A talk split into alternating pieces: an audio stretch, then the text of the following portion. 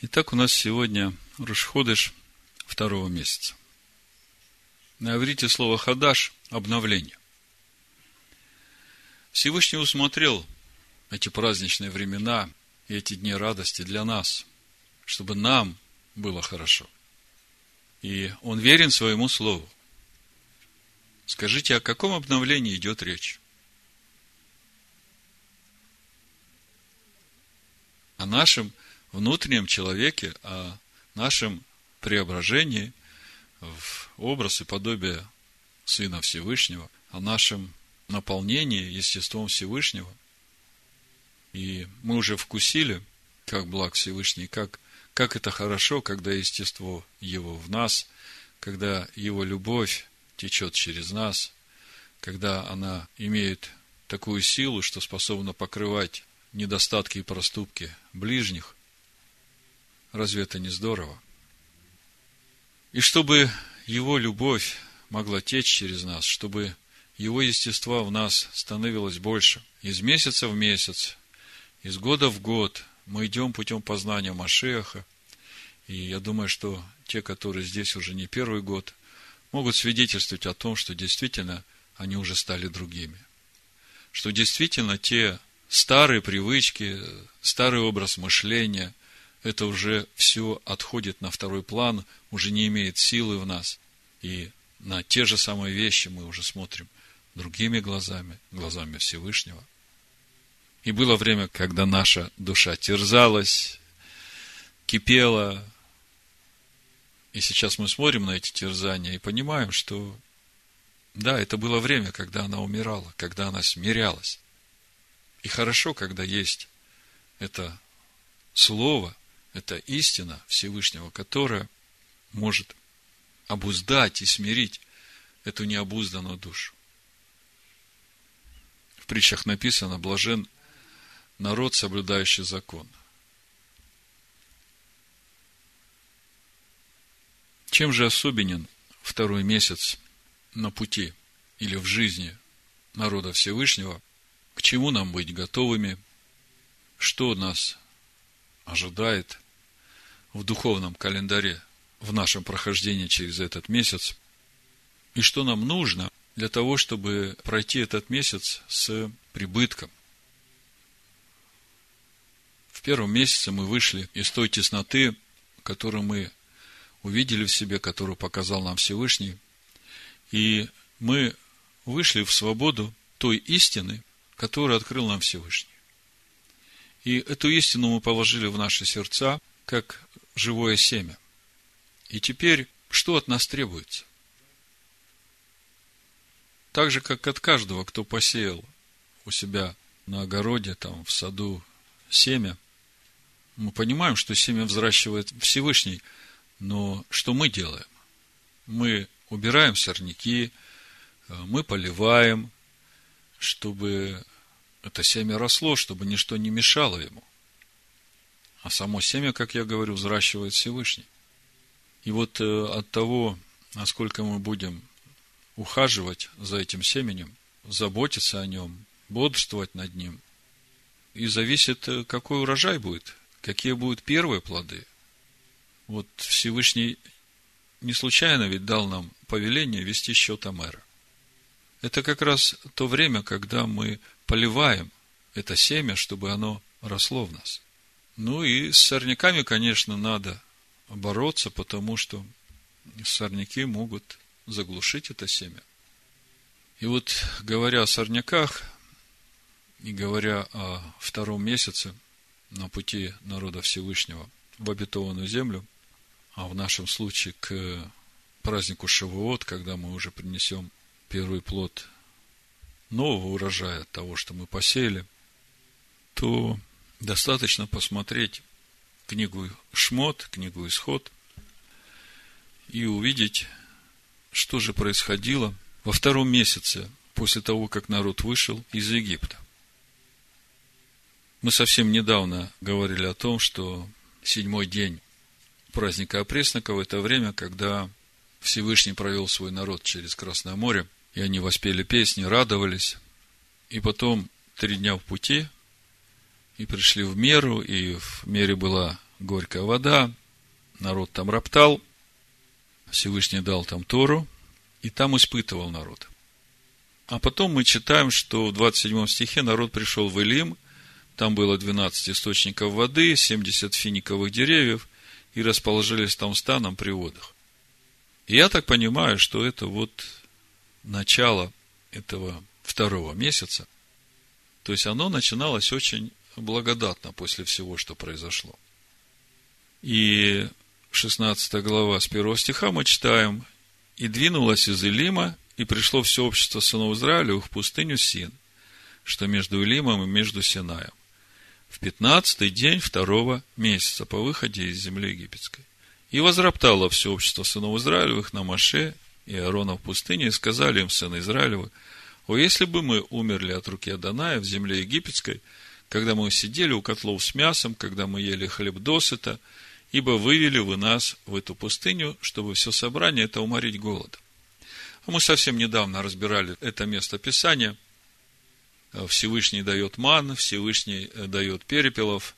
И мы говорили о том, что ман, он был дан именно для того, чтобы научить народ соблюдать субботу. Шесть дней выпадал ман, в шестой день мана выпадала вдвое, чтобы в седьмой день народ, доверяя Всевышнему, не ходил искать себе еду, пропитание, а занимался тем, что славил Всевышнего и пребывал в покое вместе с ним.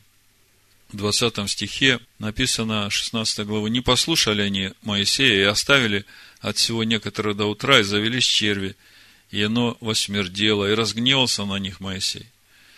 И собирали его рано поутру, каждый, сколько ему съесть, когда же обогревало солнце, оно таяло.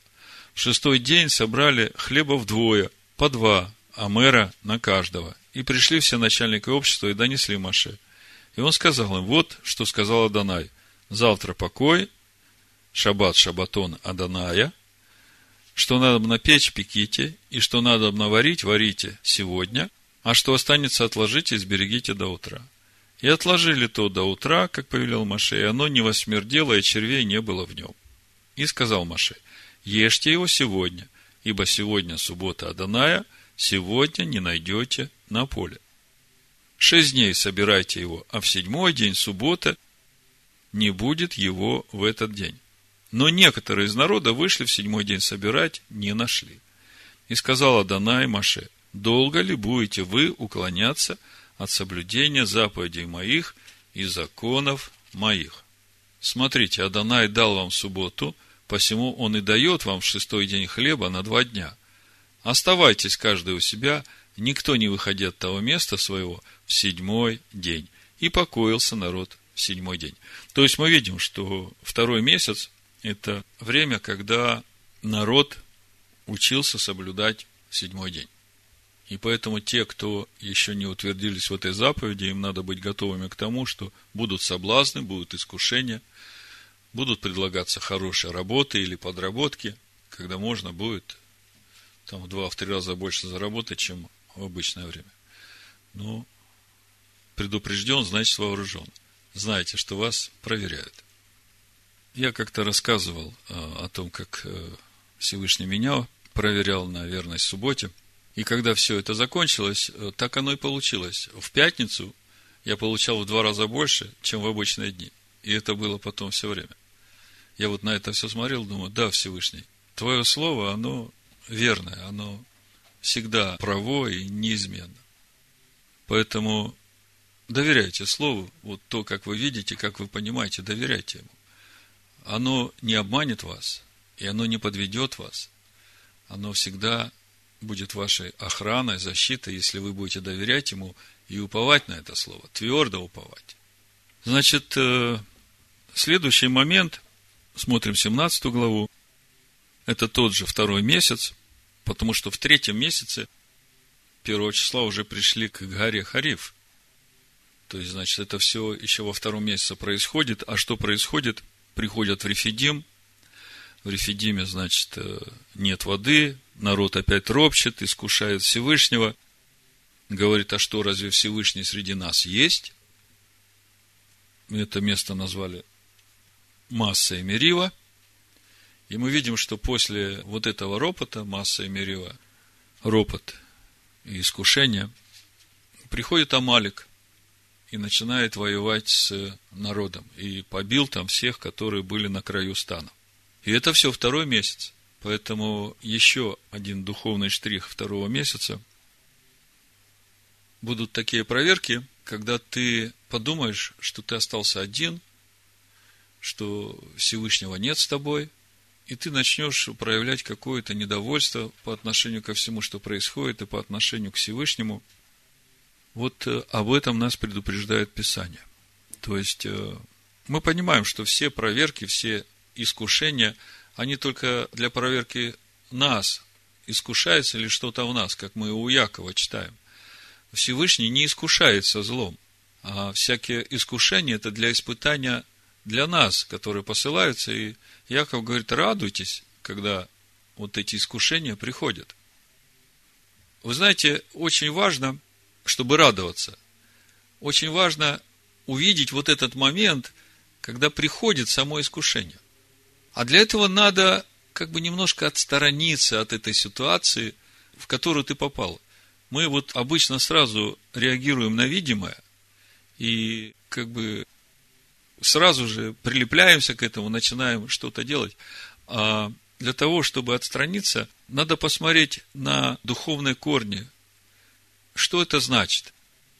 Бывает так, что эти искушения приходят потому, что во мне есть что-то, что искушается, и это то, что я хочу обрезать. И вот тогда я радуюсь. Я радуюсь, потому что я понимаю, что вот оно, это то долгожданное мое время, когда я смогу обрезать вот то, что угошает Духа Всевышнего во мне. И вот именно эта ситуация, которая провоцирует меня на то, чтобы поступить так же, как я обычно поступаю, этим угошаю Духа Всевышнего, если я фиксирую эту ситуацию, начинаю радоваться тому, что начинается обрезание, остаюсь в терпении и прохожу через это, не реагируя на это, то вот это и есть этот момент, когда обрезается это суть обрезания, я становлюсь более сильным в такой же ситуации. И я уже не реагирую на эти раздражители, на которые я раньше реагировал.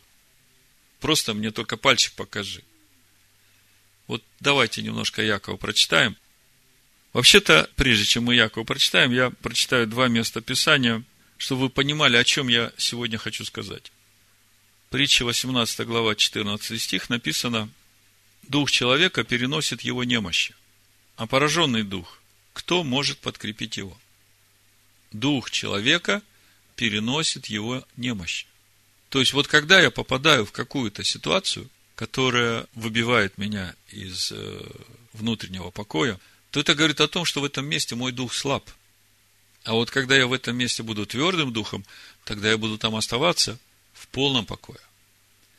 И то, о чем я сегодня хочу говорить, как подкрепить вот этот пораженный дух, как подкрепить вот этот слабый дух человека, что нужно для того, чтобы оставаться твердым духом в тех ситуациях, когда видимое окажется ну, таким страшным, что не знаешь, что делать. А второе место Писания, которое я хотел прочитать, это 2 Коринфянам 10 глава с 3 стиха. Написано, Ибо мы, ходя во плоти, не по плоти воинствуем. Оружие воинствования нашего не плотские, но сильное Богом на разрушение твердынь. И ими, то есть этим оружием, не спровергаем замыслы и всякое превозношение, восстающее против познания Божия. И пленяем всякое помышление в послушание Машеху. И готовы наказать всякое непослушание – когда ваше послушание исполнится. Что это за оружие и как оно работает? Как можно разрушить твердыни этим оружием? Как можно не спровергнуть этим оружием всякие замыслы, всякое превозношение? О каком оружии идет речь? Как пленять помышление в послушание этому оружию? Смотрите – тут в этих стихах уже есть ответ. Это оружие, это Машех. А Машех – это живое слово. И разрушить всякую твердыню в нас может только наше доверие этому слову, которое есть Машех, конкретному слову на конкретную ситуацию. И вот это слово нас будет делать твердым духом. Если мы доверяем этому слову, если мы уповаем на это слово. Но очень важно, чтобы при всем этом доверии и уповании наше сердце было чисто перед Всевышним. Чтобы не было ничего, что может обличать нас, обвинять нас. Чтобы не было никакой неправды в нас. Если что-то Дух говорит, то в этом надо покаяться и исправить. Так вот, э, пленяем всякое помышление в послушание Машеху. Это как раз то, что надо, когда приходят вот эти искушения для испытания. Давайте откроем Якова теперь и посмотрим, что Яков говорит нам, какой совет он дает нам, когда мы попадаем в различные искушения. Второй стих, первая глава, послание Якова. С великой радостью принимайте, братья мои, когда впадаете в различные искушения. Я уже говорил, для того, чтобы начать радоваться, когда впадаешь в искушение, ты должен увидеть вот этот момент, когда это искушение началось. То есть, иногда бывает так, что приходит ситуация, ты не знаешь, как на нее реагировать, но ты чувствуешь, что она тебя выбивает из внутреннего покоя. Как я уже говорил, есть вещи, которые действительно проверяют нас, искушаемся мы или нет. Это одно. А есть вещи, которые проверяют нас на верность тому, что уже есть. И вы как бы думаете, с чего вдруг э, такая ситуация, вроде бы этот вопрос уже решен, а тут как бы опять давят на это. А тут просто идет проверка, насколько ты утвержден уже вот в этом решении, которое ты принял.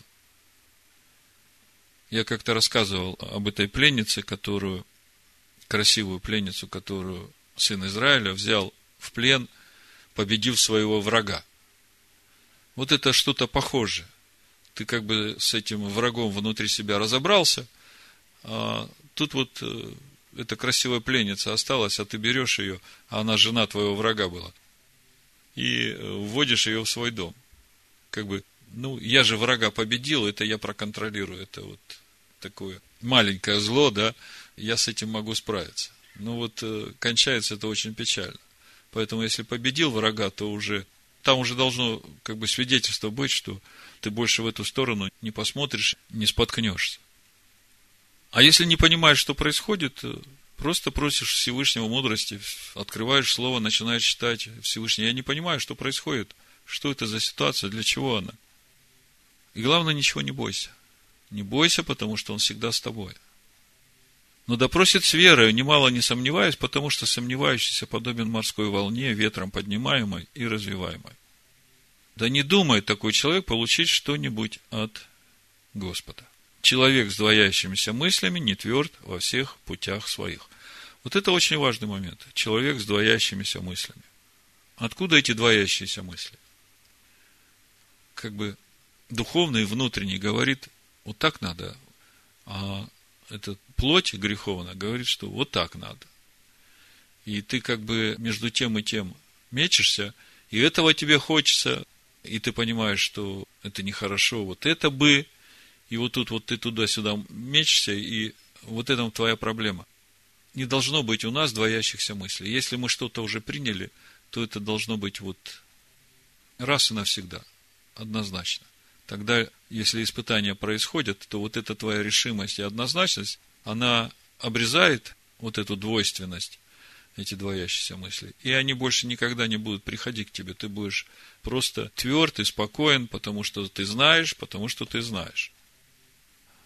Да хвалится брат униженный высотою своей, а богатый унижением своим, потому что он придет, как цвет на траве. Восходит солнце, настает зной – и зной сушает траву, цвет ее опадает, исчезает, красота вида его, так увядает и богатый в путях своих.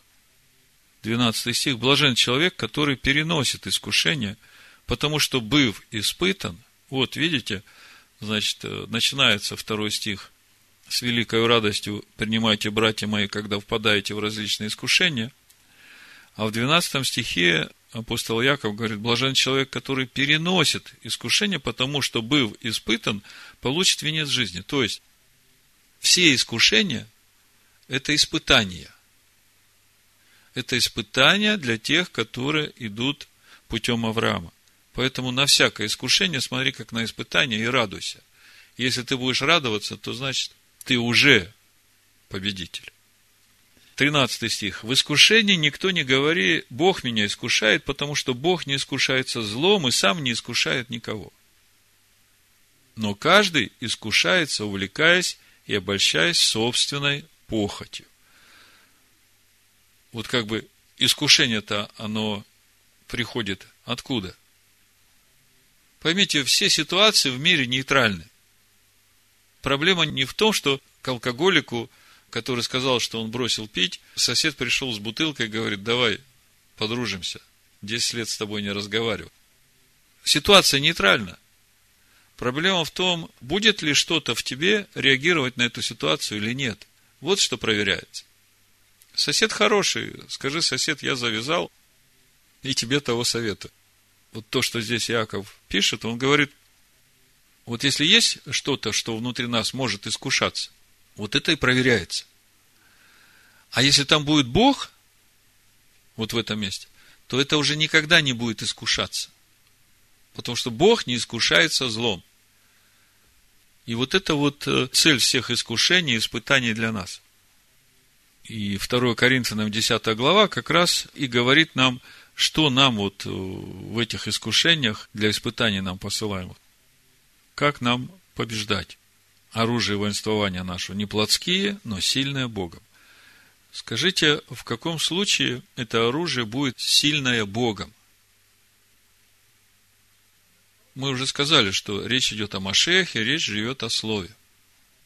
Но Слово, оно может как до потолка, просто я могу его выучить и цитировать, а может быть сильным Богом. В каком случае? Доверять, кто сказал? Биру, ты молодец. То есть, слово, оно становится сильным Богом, когда ты его растворяешь своей верой, доверяешь ему и уповаешь на него. Вот тогда сила выходит. Вот э, я часто вас спрашиваю, ну, читали все Писания всю неделю, а где вы прикоснулись к Машеху? Есть такое место, где вы прикоснулись к Машеху, и из него вышла сила? Вот, вот это нужно, понимаете? Тогда это оружие будет сильно Богом, чтобы из него выходила сила. А сила, когда ты сердцем прикоснулся и растворил его своей верой в себе.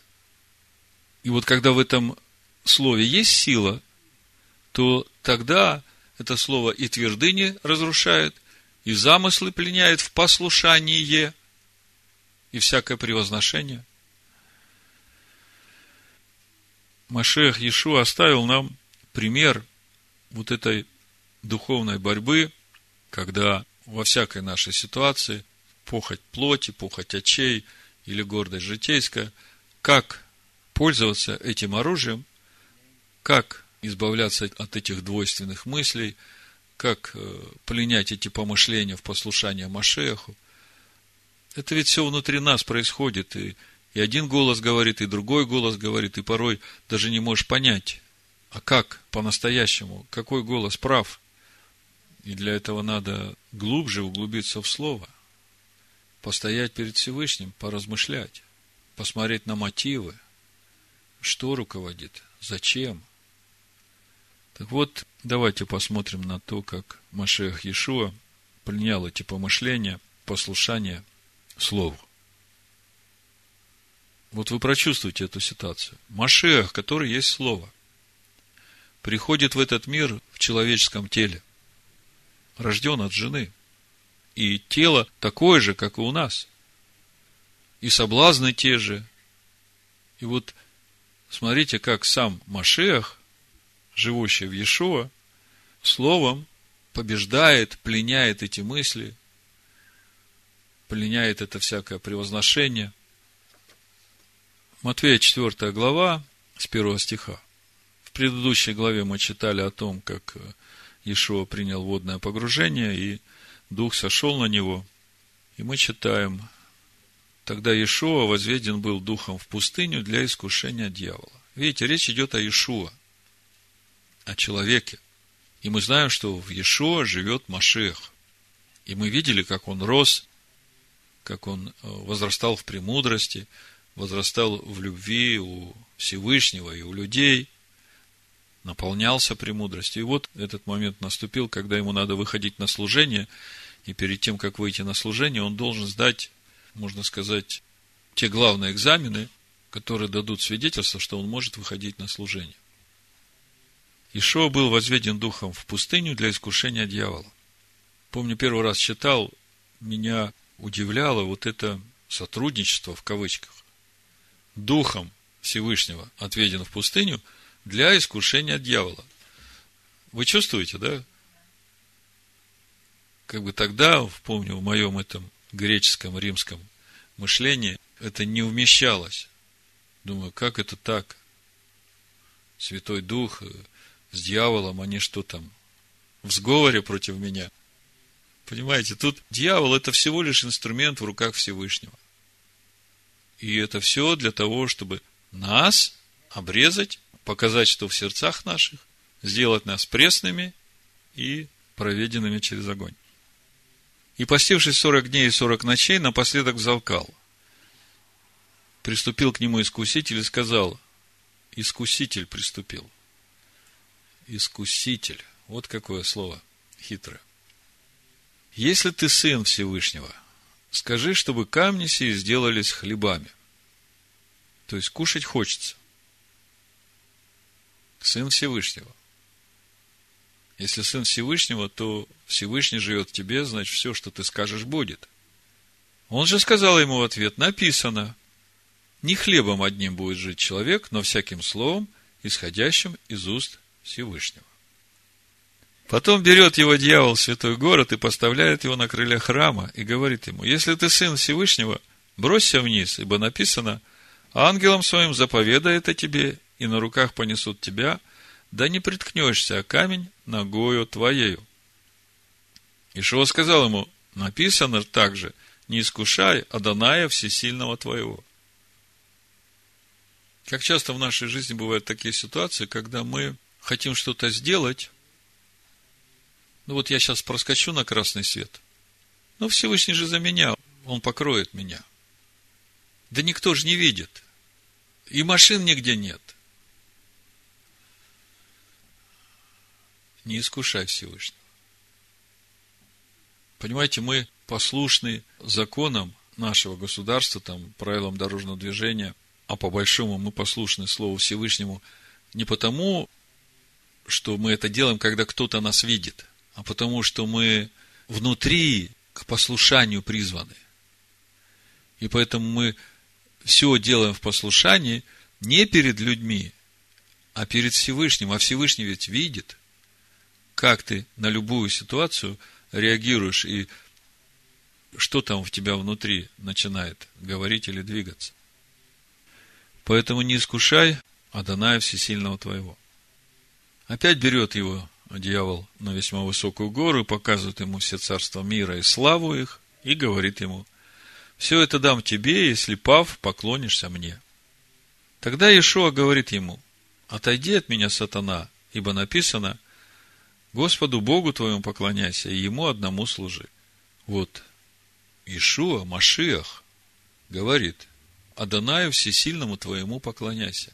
Написано, и Ему одному служи. Я помню, когда мы только начали учить о том, что Машех Иешуа – это не Бог Отец, и что ему нельзя поклоняться. Поклоняться как царю можно, почитать его как господина нужно. А все поклонение, вся благодарность, вся хвала Всевышнему Отцу через него. Вот так это. И вот когда мы начали об этом учить, ну как же э, Иисус не Бог, ты что? один из э, бывших братьев написал письмо, он ушел от нас, написал на ум письмо. Что ты слушаешь этого Гиенко, он ересь несет. Ты не боишься Бога?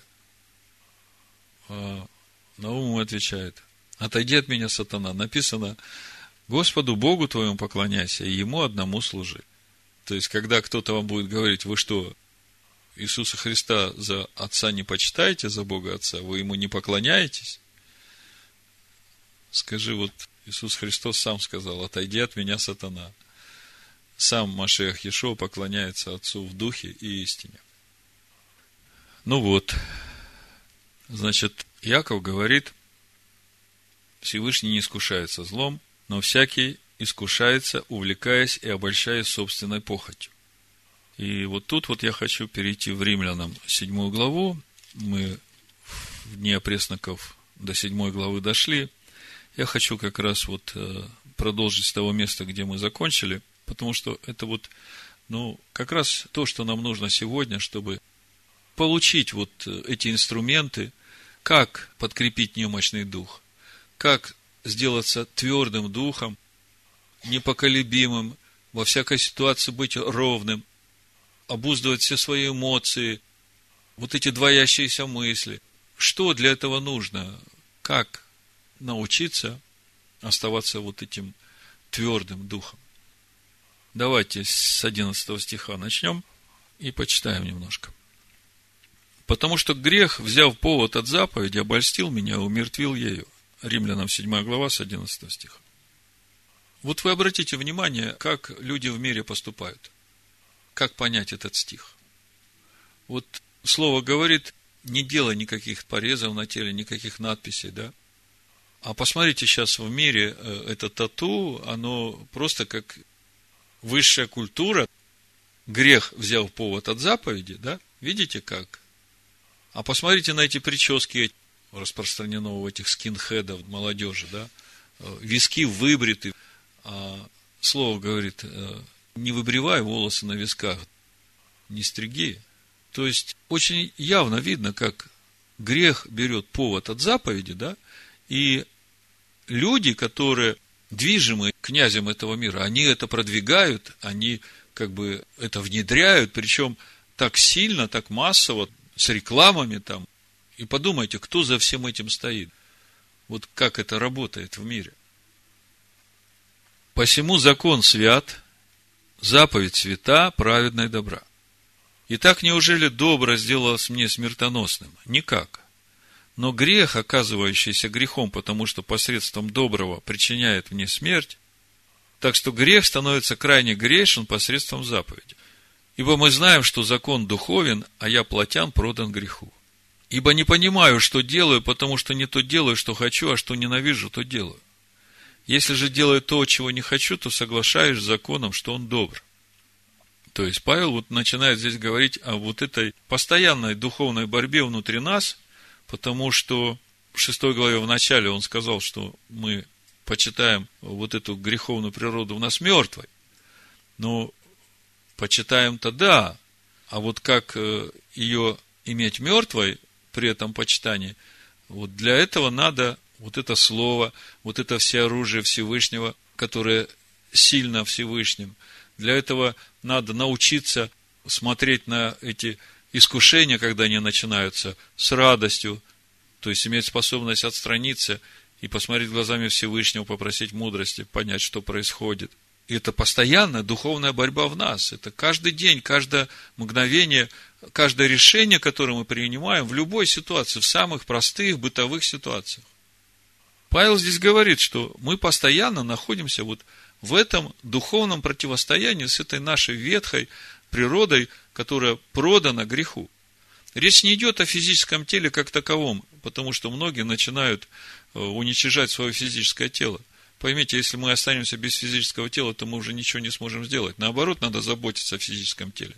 Правильно питаться, правильный образ жизни, вовремя спать ложиться, чтобы высыпаться – это все нужно, это все здравый смысл. Всевышний дал нам разум, чтобы мы трезво относились к самому себе. А вот эта вот э, греховная природа, это вот эти похоти плоти. Вот эти желания, которые основаны на гордости, на зависти, на похоти плоти. Если же делаю то, чего не хочу, то соглашаюсь с законом, что он добр. И потому уже не я делаю, но живущий во мне грех. Ибо знаю, что не живет во мне, то есть в плоти моей доброе, потому что желание добра есть во мне, но чтобы сделать он, я того не нахожу.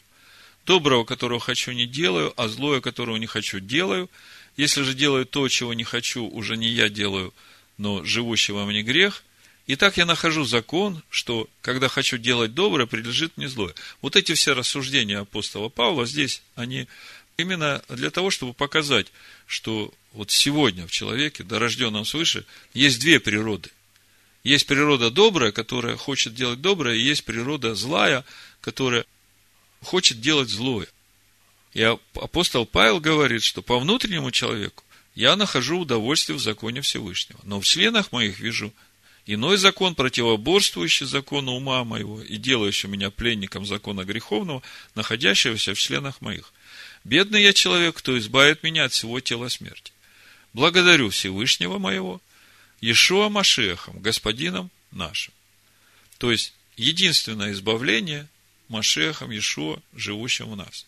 И это и есть вот это оружие Всевышнего, сильно Всевышним, которым мы можем разрушать эти твердыни, пленять эти все помышления, все похоти в послушание Машеху.